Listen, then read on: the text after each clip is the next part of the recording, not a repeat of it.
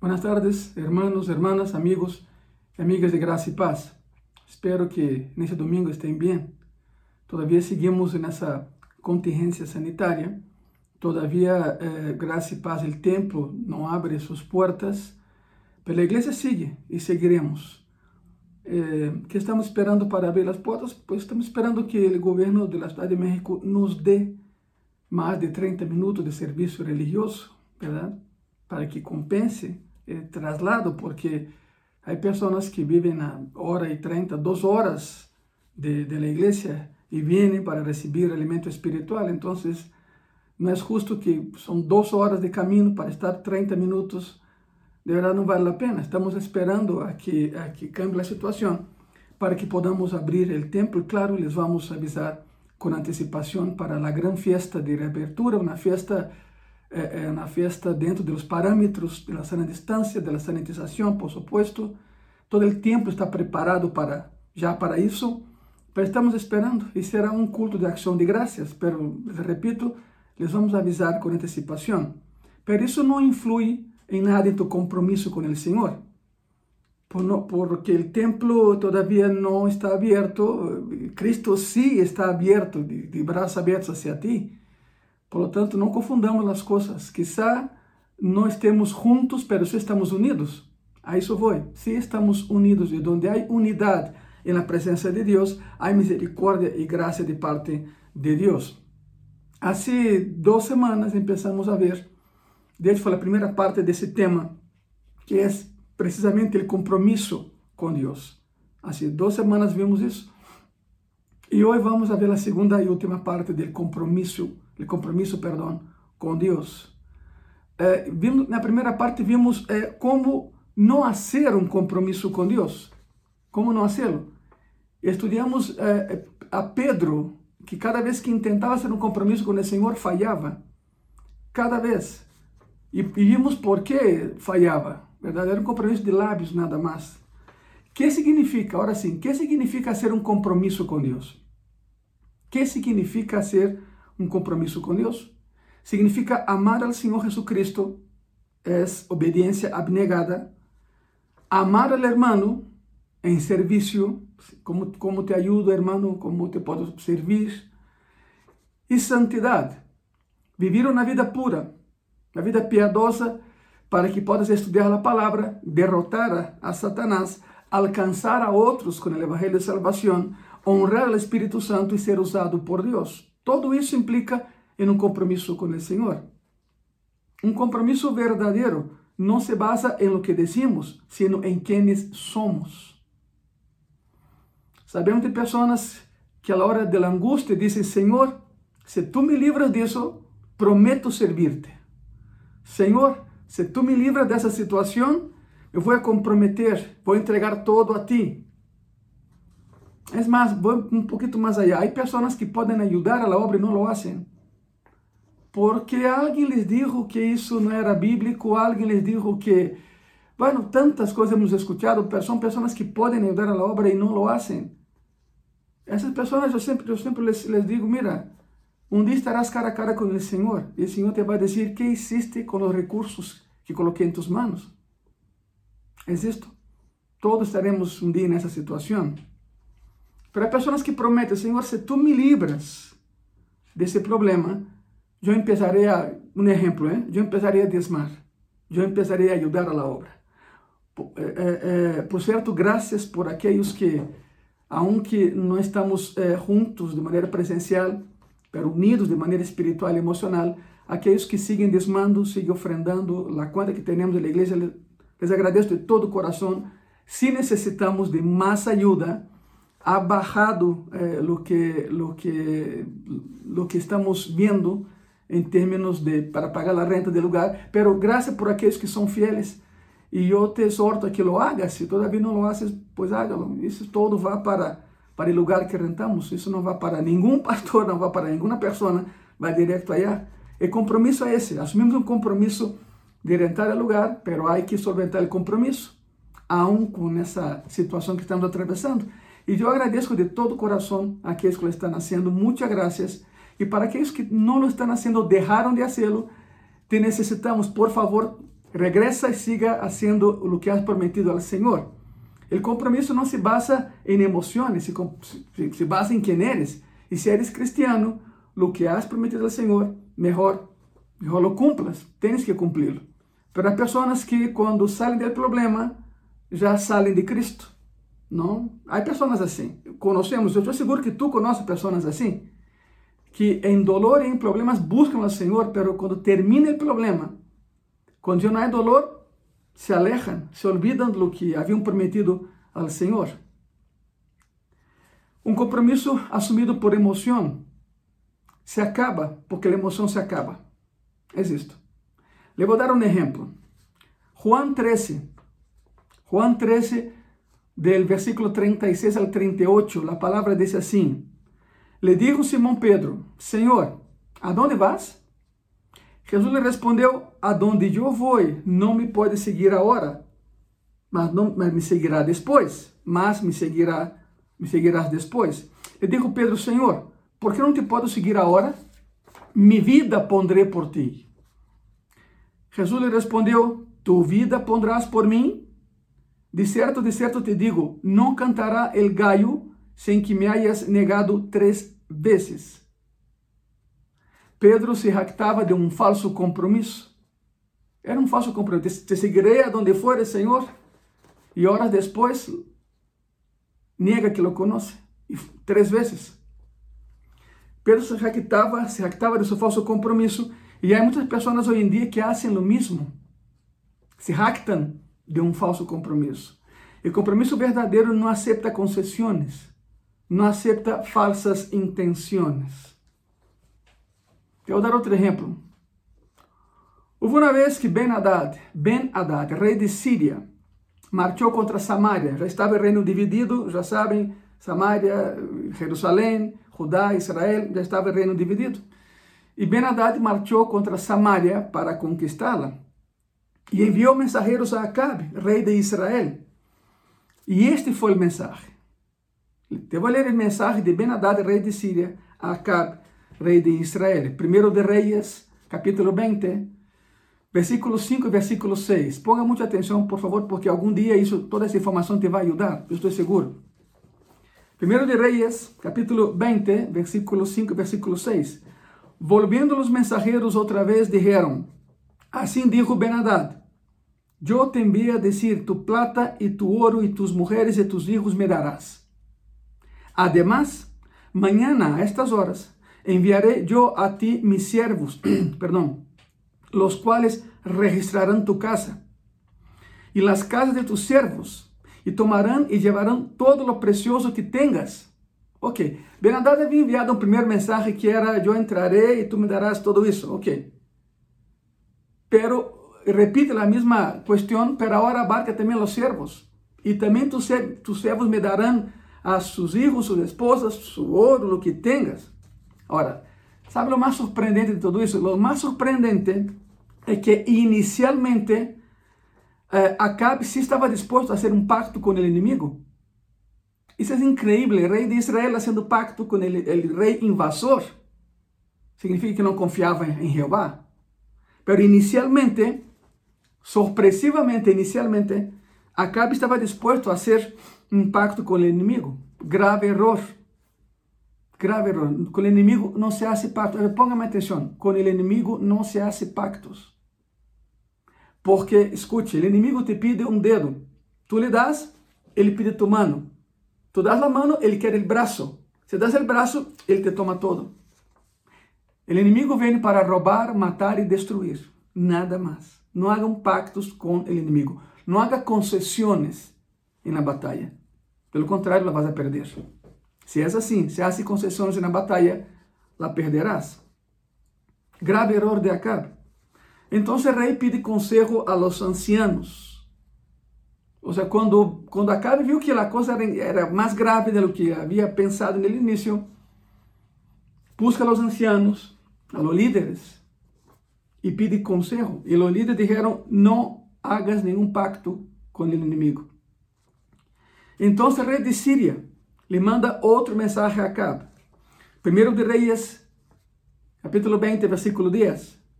Y Ben-Hadad nuevamente le envió a decir, así me hagan los dioses y aún me añadan que el polvo de Samaria no bastará a los puños de todo el pueblo que me sigue. Se habla de destruir completamente la capital. El versículo 11 dice así, y el rey de Israel respondió y dijo, decidle que no se alabe tanto el que se ciñe las armas como el que las desciñe. Ceñir es vestir, y cuando uno entraba en batalla se ceñía. E quando terminava a batalha, descenia. Significa não cante vitória antes do tempo. Benadad. Significa que não podemos contar. Há um dicho, não? Um dicho, dicho granjeiro que disse: não conte, não conte os huevos antes que, las, que a gallina los ponga.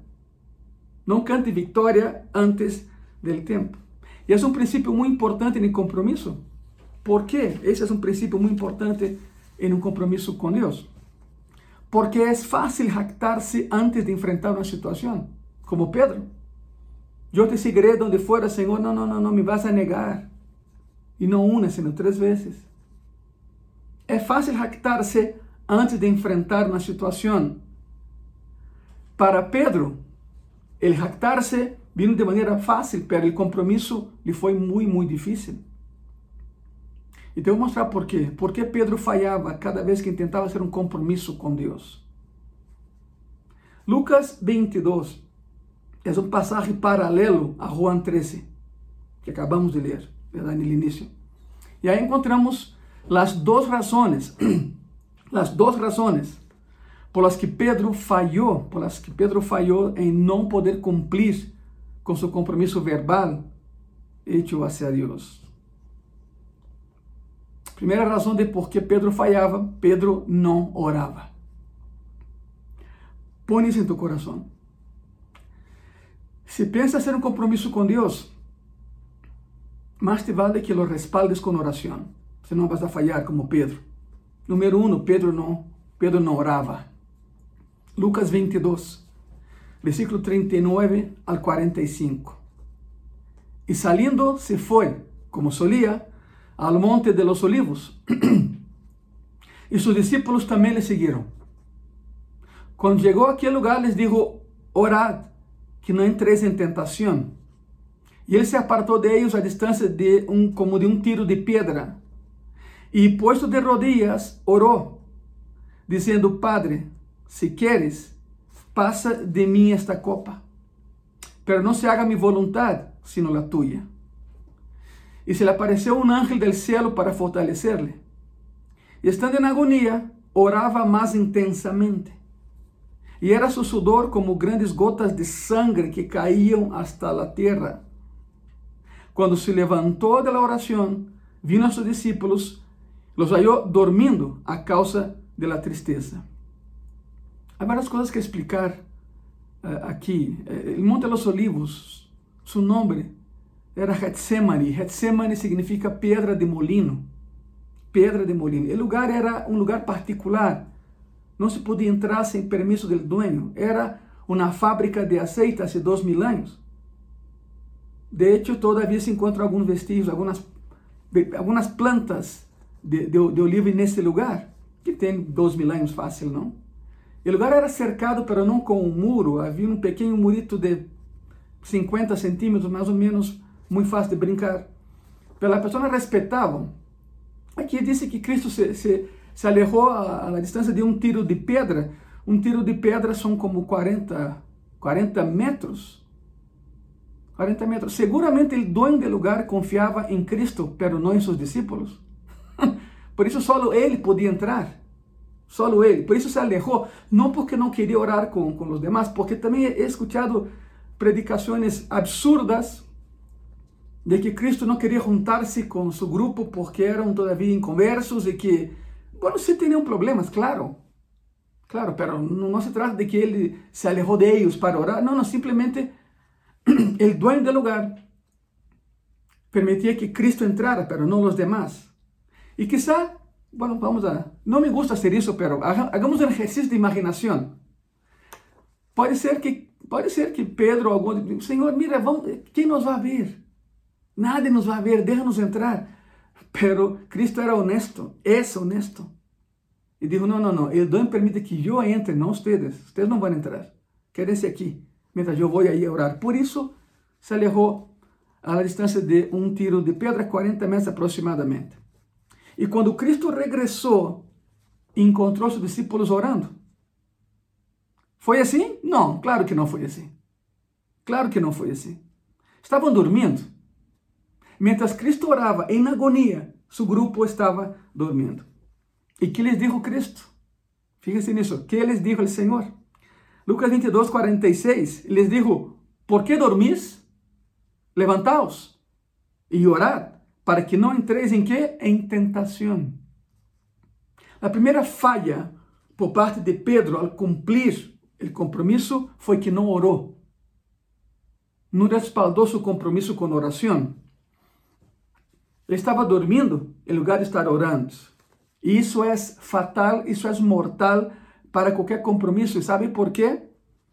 Porque é muito fácil jactar-se e ter confiança em uno mesmo, mientras eh, eh, não, não se acerca o problema. É muito fácil jactar-se nessa falsa confiança personal. Eu sim puedo. Eu sim puedo. Cuidado com isso. Isso é soberbia. Não, sim podemos, pero em Cristo, que nos fortalece. Diz Filipenses, verdade? Sem Ele não podemos. Não vamos a poder. O compromisso cai por terra por não apoiá-lo com a fortaleza divina que vem através da oração. Todo compromisso cai sino es fortalecido a través de la fortaleza que viene de Dios a través de la oración. Momentos después de esa plática arrestaron a Jesús y Pedro usó lo que tenía en sus manos, la espada, y cortó la oreja de Malco. Malco era un asistente del sumo sacerdote y claro, Cristo lo sanó, la colocó en su lugar. Yo siempre que predico ese pasaje digo, pues Cristo la pegó con cola loca celestial, a la oreja de Malco pegou e lo sanou. Isso é o que passa, escute bem isso, isso é o que passa quando não oras. Usas o que tens nas mãos e não o que tens em tu coração. Pedro usou a espada, tu que usas. A enseñança aqui é: se te vas a comprometer-se com o Senhor, mais vale que sepas o que Ele quer que hagas. E como vas a saber? Orando. La oración respalda el compromiso. La oración sostiene el compromiso. Entonces, a primera falha de Pedro foi porque Pedro não orava. Número dois, Pedro era inconstante. Pedro era de doble ânimo. Pedro dizia que se hoje, mañana, não. Pedro era inconstante. E os inconstantes não podem sostener um compromisso feito com Deus que é constante. La inconstancia y el compromiso no se llevan, no se llevan. Juan 22, 54. Y prendiéndole, le llevaron y le condujeron a casa del sumo sacerdote y Pedro le seguía de lejos. Lucas es muy enfático en eso. Pedro, el apóstol Pedro, el que sempre falhava quando intentava fazer um compromisso com Deus, ele que não orava, Pedro le seguia de lejos. Pedro nem sequer caminhava com ele. Nem sequer dijo que lo conhecia. E assim foi, uma e outra vez em sua vida. Uma, não orava e era inconstante. Uma e outra vez.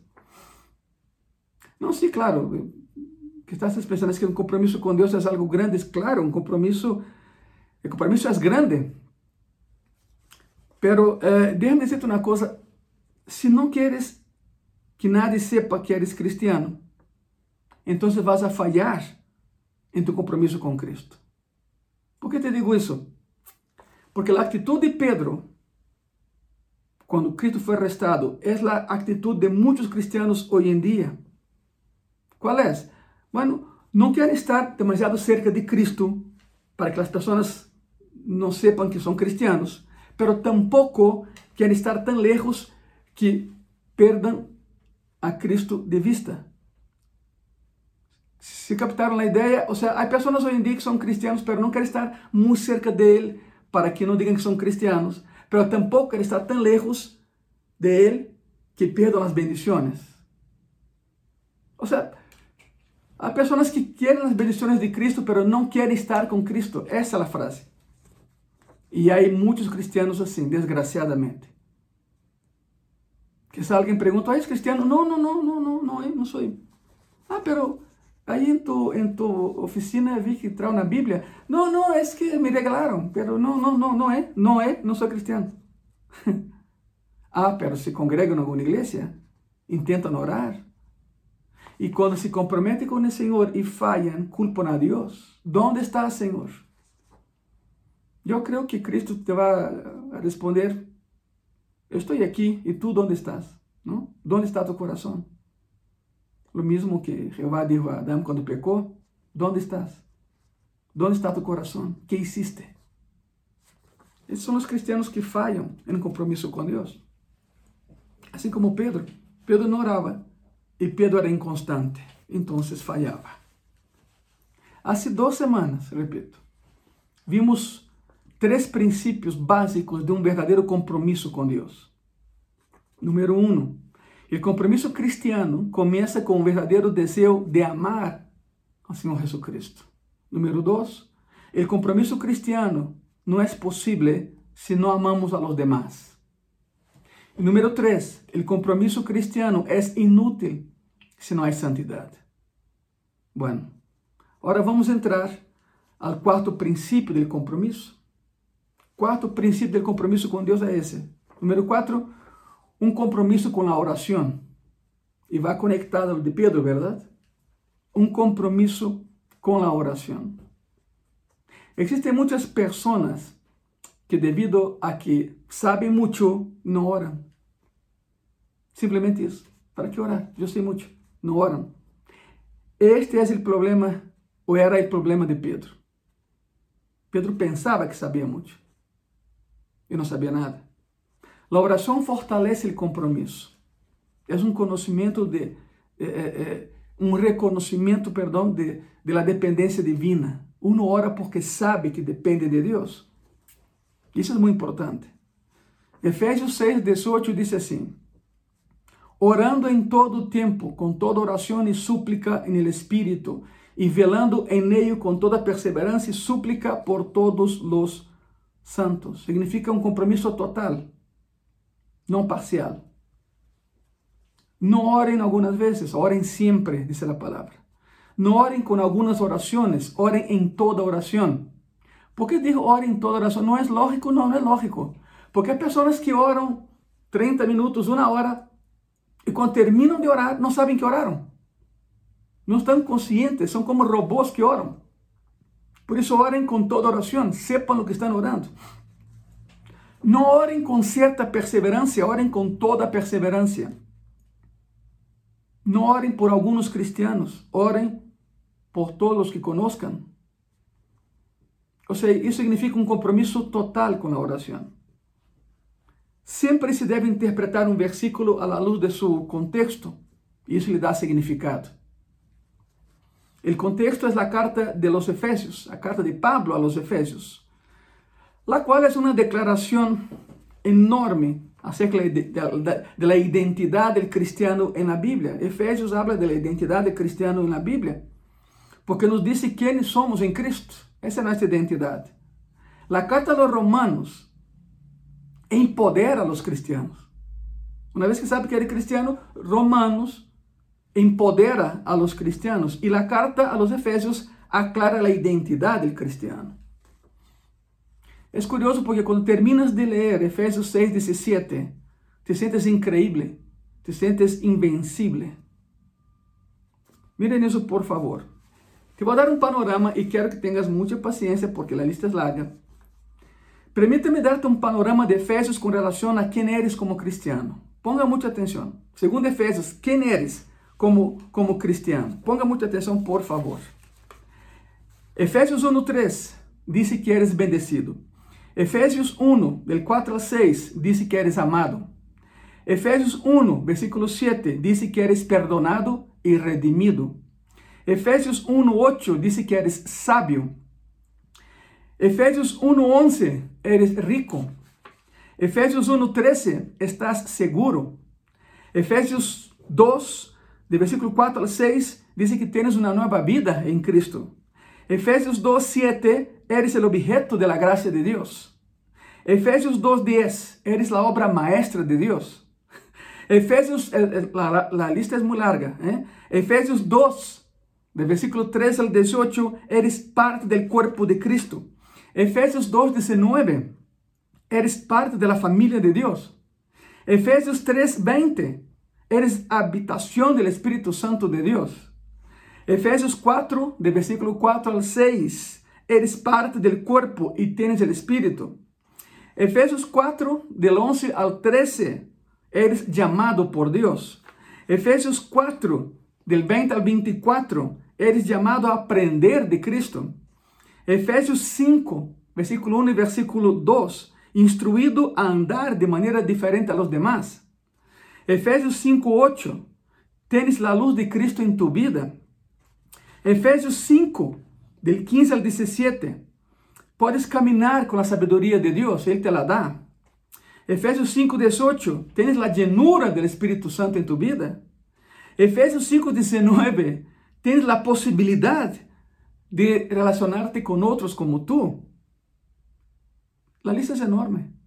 Y a pesar de todo eso, a pesar de lo que acabo de darles, nos encontramos con cristianos que dicen, no voy a poder. Não me sinto capaz. E por que pensam assim? Porque não têm um compromisso com Deus. Acabamos de ver 1, 2, 3, 4, 5, 6, 7, 8, 9, 10, 11, 12, 13, 14, 15, 16, 17, 18, 19, 20. 20 marcas de tua identidade como cristiano. E todavia, depois de todo isso, há cristianos que dizem: não vou poder, não sou capaz. Sabe por que pensam assim? Porque não quiseram um compromisso com Deus, respaldado por la oração. Es por eso. Y es un peligro que los cristianos enfrentan, porque tienen conocimiento de la doctrina, entienden los principios prácticos de la vida cristiana, están satisfechos y entonces la oración ya no tiene lugar. ¿Para qué orar si ya tengo todo? ¿Alguna vez te pensado, hermana, hermana, por qué vienen problemas a tu vida? Para que ores. Porque sin problemas nadie ora. Nadie ora. Y la oración es como el ejercicio del cristiano. Un ejército que es enviado a la si está preparado, va a perder la batalla. La oración te prepara porque eres parte del ejército victorioso de Jesucristo. Es por eso que Dios permite cierta cantidad de problemas en nuestras vidas. ¿Para qué? para que podamos orar. E quando oramos, nos conectamos com Ele. E quando nos conectamos com Ele, escutamos Sua voz. E quando escutamos Sua voz, podemos caminhar em segurança. Por isso, vêm problemas à vida do cristiano. É por isso. Essa é a razão. Com que frequência deves orar? Sempre. Pedro não orava e mira o que ele passou. Como sabes? Essa é outra pergunta muito boa, verdade? Como sabes que Deus está respondendo a tu, a tu oração? Muito sencillo. Quando ores, sé específico.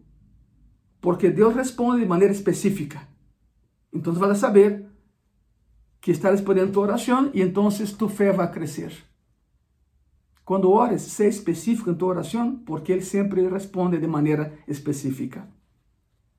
Então, os princípios de um compromisso com Deus são hasta aquí son amar al Señor Jesucristo, amar a los hermanos, la santidad y la oración constante. Y hay un principio más. Número 5, un compromiso con el crecimiento. Un compromiso con qué? Con el crecimiento. Primera de Juan, capítulo 2, versículo 13 y 14. La palabra dice así, os escribo a vosotros, padres, porque conocéis al que es desde el principio. Os escribo a vosotros jóvenes, porque habéis vencido al maligno. Os escribo a vosotros hijitos, porque habéis conocido al Padre. Os escribo a vosotros padres, porque habéis conocido al que es desde el principio. Os escribo a vosotros jóvenes, porque sois fuertes, y la palabra de Dios permanece en vosotros, y habéis vencido al maligno. Isso é Juan escrevendo. Esos son los tres niveles del crecimiento espiritual. Hablamos de crecimiento, ¿verdad? En el compromiso que trae crecimiento. Esos son los tres niveles de crecimiento espiritual, según lo que acabamos de leer en 1 de Juan. Los niños pequeños, los jóvenes y los padres espirituales. Yo te pregunto, ¿en cuál de esos tres estás tú? Todo cristiano está en una dessas três etapas de crescimento espiritual: ninho pequeno, jovem ou padre espiritual. E, e o objetivo de todo cristiano, por supuesto, é chegar a ser um padre espiritual para alguém. Significa que has evangelizado a alguém e essa pessoa nasceu de novo na fé em Cristo, por isso eres um padre espiritual. Quizá não seja padre biológico, mas se eres um padre espiritual. Vamos estudar rapidamente esses três níveis e vamos ubicar em que nível estás tu. Todo crescimento espiritual começa por ser um ninho espiritual. Um ninho. Todos começamos assim. Um ninho espiritual. É quando a pessoa todavia não conhece muito de Bíblia, pero conhece de Deus. Uma pessoa religiosa. E, bueno, por aí começa. Está bem para começar. O problema es que cuando pasan los años la persona insiste en quedar como niño y aquí empieza el problema. Diría yo, complejo de Peter Pan, perdón, complejo de Peter Pan, el cristiano que no quiere crecer. El problema es que pasan los años y la persona insiste en quedar como niño porque no quiere hacer qué? Un compromiso con Dios. No, no, yo estoy bien así. Yo voy a mi congregación, yo me siento, me levanto para aplaudir, para cantar, Eh, saludo a los hermanos, me voy a mi casa y por una semana olvido que soy cristiano. No, así no es la vida cristiana. La vida cristiana es el único estilo de vida que cuenta en los cielos. O eres o no eres. Pero hay personas que insisten en ser niños espirituales. A ver, enséñame, dame de comer, pero que yo enseñe a otro o que yo alimente a otro, no, no, no, eso no es conmigo, eso es con otros. Son niños espirituales. biológicamente quizá tenham 40, 50, 60 anos de idade, pero para Deus siguen sendo niños, porque não querem crescer na fé. Passam os anos, a pessoa não quer crescer porque não quer hacer nenhum compromisso, e um compromisso justamente é o que hace que o cristiano cresça. Aprendamos isso. O cristiano cresce através de compromissos com Deus. Está o nível espiritual, o nível ninho espiritual. E depois há um outro nível, os jovens espirituais según 1 de Juan 2, lo que acabamos de leer. Viene la, la etapa de los jóvenes espirituales.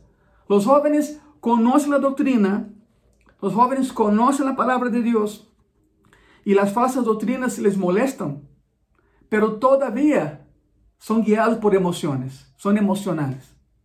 Son cristianos emocionales. Son cristianos que, que se enojan quando alguém não nos saluda na igreja, a tal grado que dizem, já não venho a esta igreja, não me saludaram. São inconstantes, adolecem de muitas coisas. Por isso a palavra adolescente é isso, lhes faltam muitas coisas. São jovens espirituais. Há cristianos que têm 50, 60 anos, já não são ninhos, se cresceram um pouco, pero não saem da etapa de jovens espirituais. São muito emocionais muy emocionales. Por todos se enojan y por todos se alegran. Y qué bueno, ¿verdad? Que se alegran, pero la otra parte no es buena. Se enojan por cualquier situación. Por cualquier situación. Les voy a contar algo. No menciono nombres, pero hace muchos años, hace muchos años, eh, el lugar donde yo servía, ayudando al Señor, eh, yo solo servía en la otra iglesia, yo era nadie ahí. Uh, pero me gustaba saludar a las personas. Y, y, y había un, un, hermano que, que sí, saludábamos muy bien, una buena persona. Y llegó un domingo que yo lo saludé y él no me dio la mano. Él pasó por mí como si yo no existiera. Y se fue sentado donde siempre se sienta. No había motivo ninguno. Pero yo, yo no soy de los que dejan las cosas así, yo tengo que buscar la, la, la explicación, ver por qué, qué está sucediendo aquí. Yo siempre, aquí en Gracia y Paz, yo siempre he dicho a los hermanos y hermanas que nos hacen el favor de congregarse con nosotros, yo siempre digo, eh, no, no supongan, pregunten. porque por suposiciones falsas se, se hacen guerras. Entonces, no me gusta suponer donde yo fui con el hermano, me senté, había una silla a un lado, me senté, el hermano no me miraba. Yo intenté hacer la plática, el hermano miraba hacia adelante, enojadísimo conmigo, yo no sabía por qué. Hasta que por fin se, se a, a, mirarme, ¿no? Y le dije, hermano, ahí atrás te, te, y no me saludaste, está, ¿pasó algo? Ah, sí, sí, hermano Ángelo, sí pasó. ¿Me pode explicar qué pasó? Fue, no, sí, claro, claro. Domingo passado eu entrei e você não me saludou. Você me deixou com a mão tendida. Domingo passado. Por isso estou muito molesto com você, irmão. Muito molesto. E eu, pues, entrei em choque porque empecé a pensar, a ver, domingo passado, domingo passado. E então, eh, sempre que yo uso los, boletos del avión para, como separadores de Biblia y libros cuando, viajo. Y gracias a Dios yo traía un separador en ese día en mi Biblia. Le dije, hermano, ¿me puedes decir cuál fue el domingo que no le saludé? Me dijo, el domingo pasado, hermano. Y me acuerdo perfectamente, era, era el, 3 de, el 3 de mayo. El hermano, entonces, el día 3 de mayo, domingo pasado, yo, usted entró aquí en ese lugar y yo no le saludé. Sí, sí, hermano Angelo. me dolió mucho, ¿eh? Y hablé con mi esposa de que, ¿sabe qué? El hermano Ángel ya no es el mismo, ya no me saluda. El hermano, y saqué el boleto. Ele ¿me puede decir la fecha de ese boleto y dónde estaba yo en esa fecha? ¿Para qué? Por favor, por favor. Entonces miró y vio.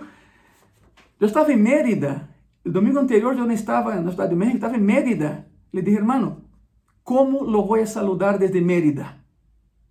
¿Cómo lo voy a abrazar desde Mérida, hermano? Yo no estaba aquí. Entonces se le cayó el 20. Ay, hermano, pues perdón, perdón. Le dije, hermano, ¿sabe lo más grave de la situación? Es que si yo no hubiera venido aquí a aclarar la situación, esa amistad sería un desastre, porque usted nunca me iba a buscar, ¿verdad? Y ya platicó, me pidió disculpas, entonces me levanté y me fui. Essa é a situação. Era um irmão já de, de idade, pero seguia sendo um jovem espiritual. Ou seja, não havia crescido. Saiu da, da etapa de ninho, pero tinha sessenta e tantos anos, pero seguia sendo inestável em suas emoções. Por isso Juan menciona, primeiro de Juan menciona niños espirituales, depois jovens espirituales, e há um terceiro nível. Há um terceiro nível de, de espiritual que é o Padre é ser um padre espiritual. Se um jovem espiritual conhece a doutrina, um padre espiritual conhece o Deus que está por detrás da doutrina. Vive essa doutrina. Ele ha chegado às profundidades do conhecimento del que está por detrás da doutrina. É a diferença entre conhecer a doutrina e conhecer outra vez a Deus que está por detrás dela. É a diferença entre a gnosis y la epignosis, dirían los, los griegos. La diferencia entre el conocimiento eh, eh, de cosas espirituales y el conocimiento espiritual. Te voy, te aclarar de manera muy, muy tranquila. Hay personas, hay personas que les gustan, por ejemplo, lo, eh, los barcos, los veleros, y pasan todo el tiempo leyendo sobre los veleros y los barcos, pero nunca, nunca velean, nunca velearon. não les gusta el agua, es más, ni saben nadar. Há pessoas que disfrutam leyendo sobre algo e não hacer lo que estão leyendo. Um padre espiritual conhece ambas coisas, porque já está ensinando a outro a crescer em Cristo.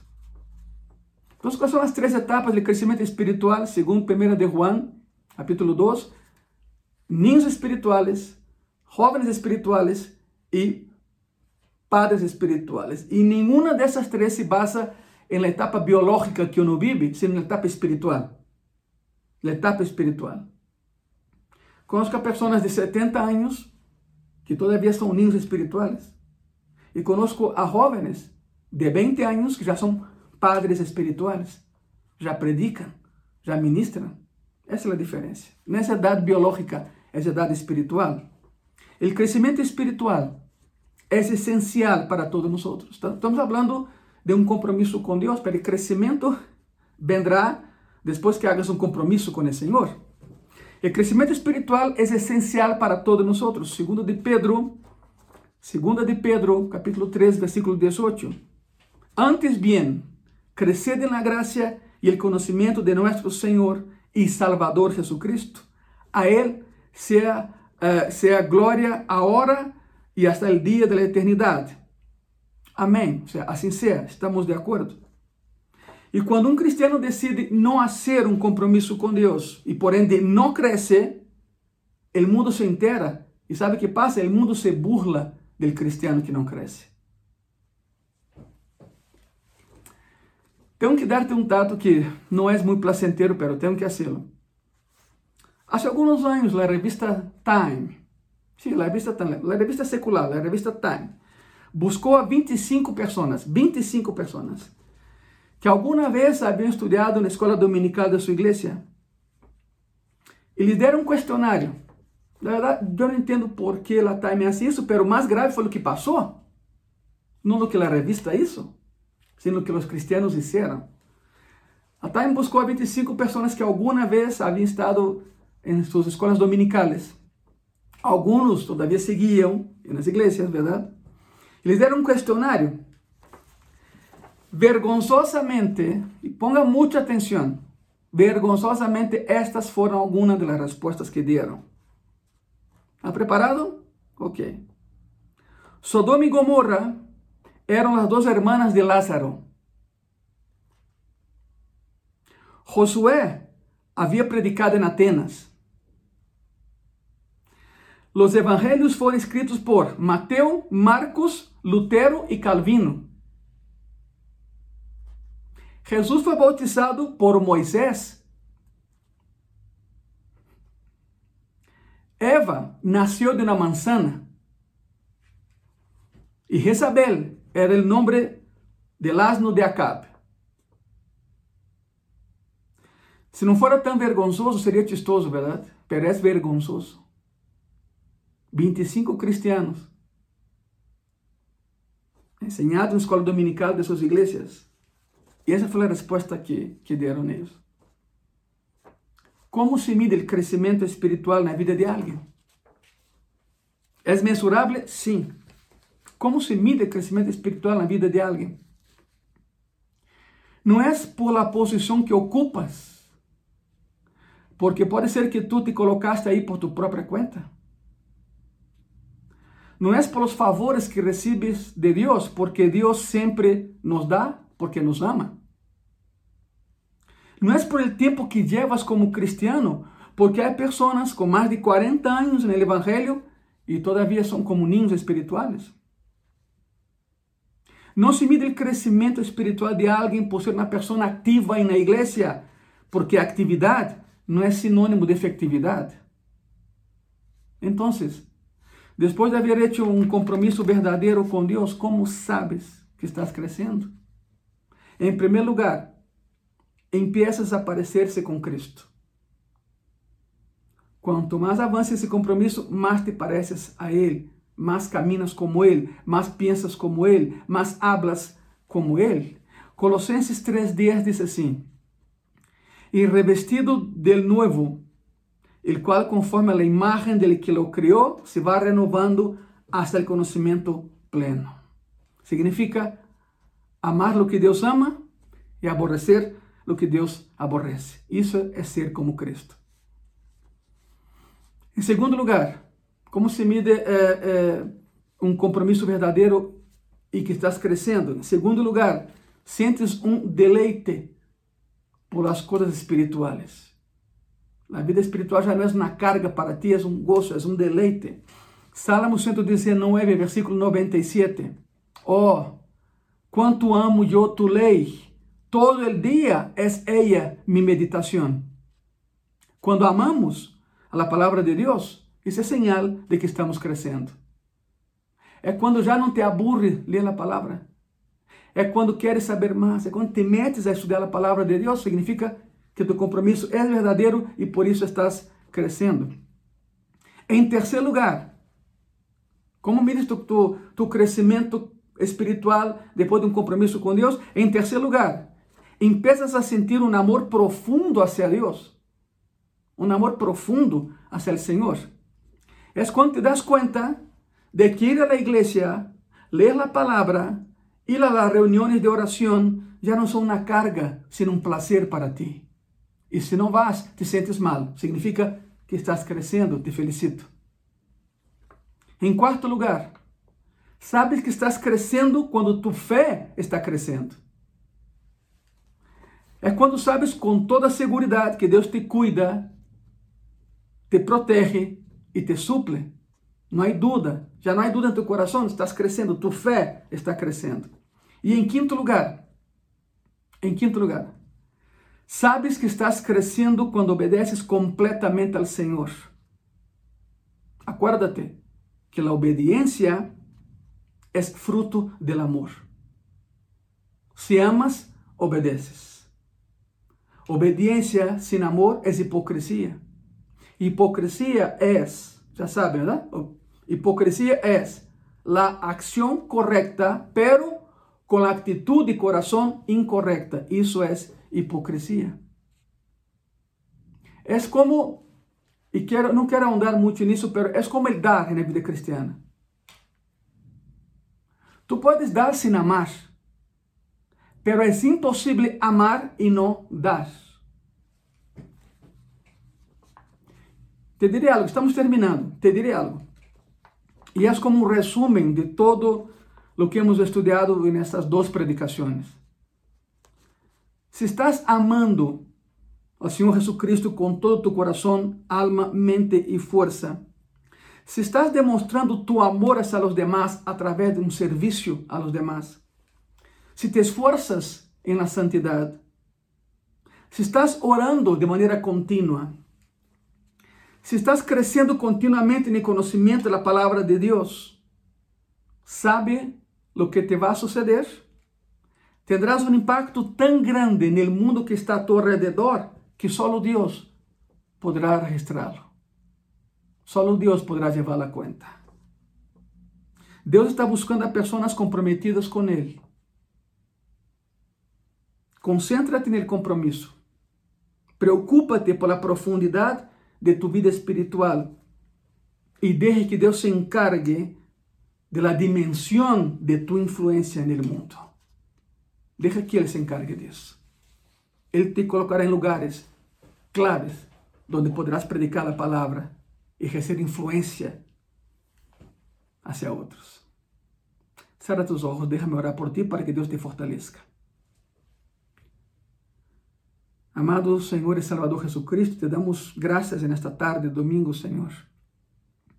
Graças porque tu nos has cuidado.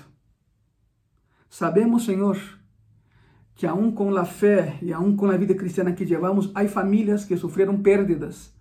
E nesse processo global que estamos vivendo, são tempos difíceis, Senhor, e não lo negamos. Não tapamos o sol com o dedo, é impossível. Há uma situação, uma grave situação. Pero em toda crise, Senhor, ressaltas tu e em tu poder. Oro por essas pessoas e familiares, Senhor, que perderam familiares. Oro por essas pessoas, Senhor, que quizás perderam seus trabalhos. Oro por essas famílias, Senhor, que vieram menguar seu estilo de vida. Oro, Senhor, por famílias que perderam a perspectiva bíblica de lo que é tu poder. Restaura-los, Senhor, a tu imagem e semelhança. E nesta tarde, Senhor, não venimos a reclamar, venimos a proclamar. A proclamar tu reino, Senhor, na terra. A proclamar, Senhor, que o deserto chega a seu final. A proclamar, Senhor, que sim, há uma luz ao final do túnel.